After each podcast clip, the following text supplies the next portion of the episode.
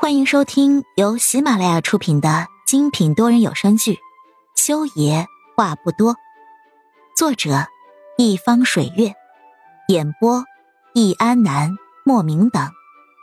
本书全部免费，记得订阅收听哦。第二十六集，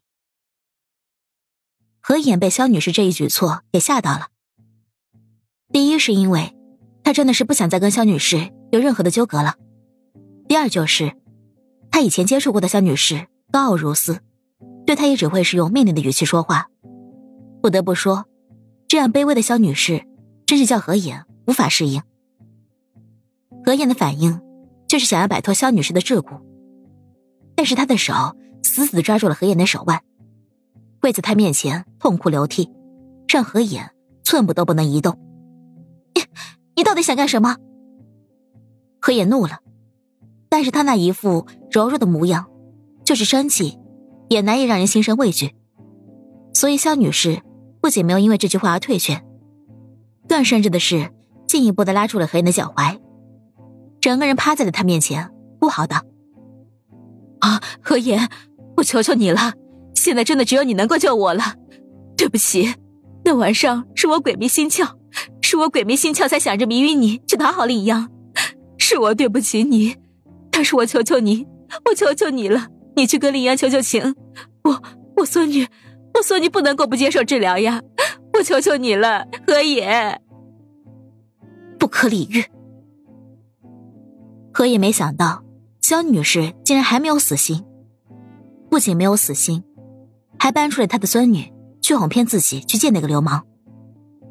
一时间，他没办法好好的跟他说话了，生硬的想要抽回自己的脚离开。但是无奈，肖女士抱得太用力了，她根本扯不开。他往安晴月的车子那边看去，不知道安晴月在车里干什么，竟然关着车窗车门，一点没有要往外看的意思。你既然知道昨晚的事情，是你对不起我，那我就请你从此刻起远离我。如果你道歉的诚意足够，你就不应该来打扰我。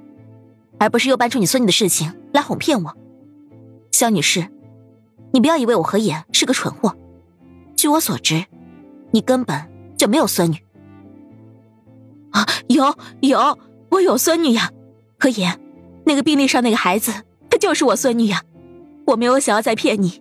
昨天，昨天我真的是走投无路才会才会做那种事儿啊。我孙女需要手术，那种手术需要大量资金才能够启动。肖领阳家里愿意出这笔钱，只要，只要我把你带着出席昨天的晚宴。我以为肖领阳是对你起了那种心思，所以我才会，才会给你下药。昨晚上是我犯蠢，是我鬼迷心窍了，这一切都是我一个人做的，不关领阳的事儿啊，真的不关他的事儿。他想见你，只是想跟你解释清楚。可言，我求求你了，要是你不去见他，我说你今天下午就要被断药了，他还那么小。不继续接受治疗的话，就会死的。肖女士没有继续说下去了，而是松开了何眼的脚，趴在地上，砰砰砰的对着何眼磕头。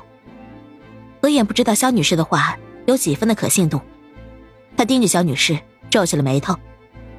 想了很久，何眼才说道：“既然肖令阳是你的侄子，你去求他，肯定要比我去见他效果更好。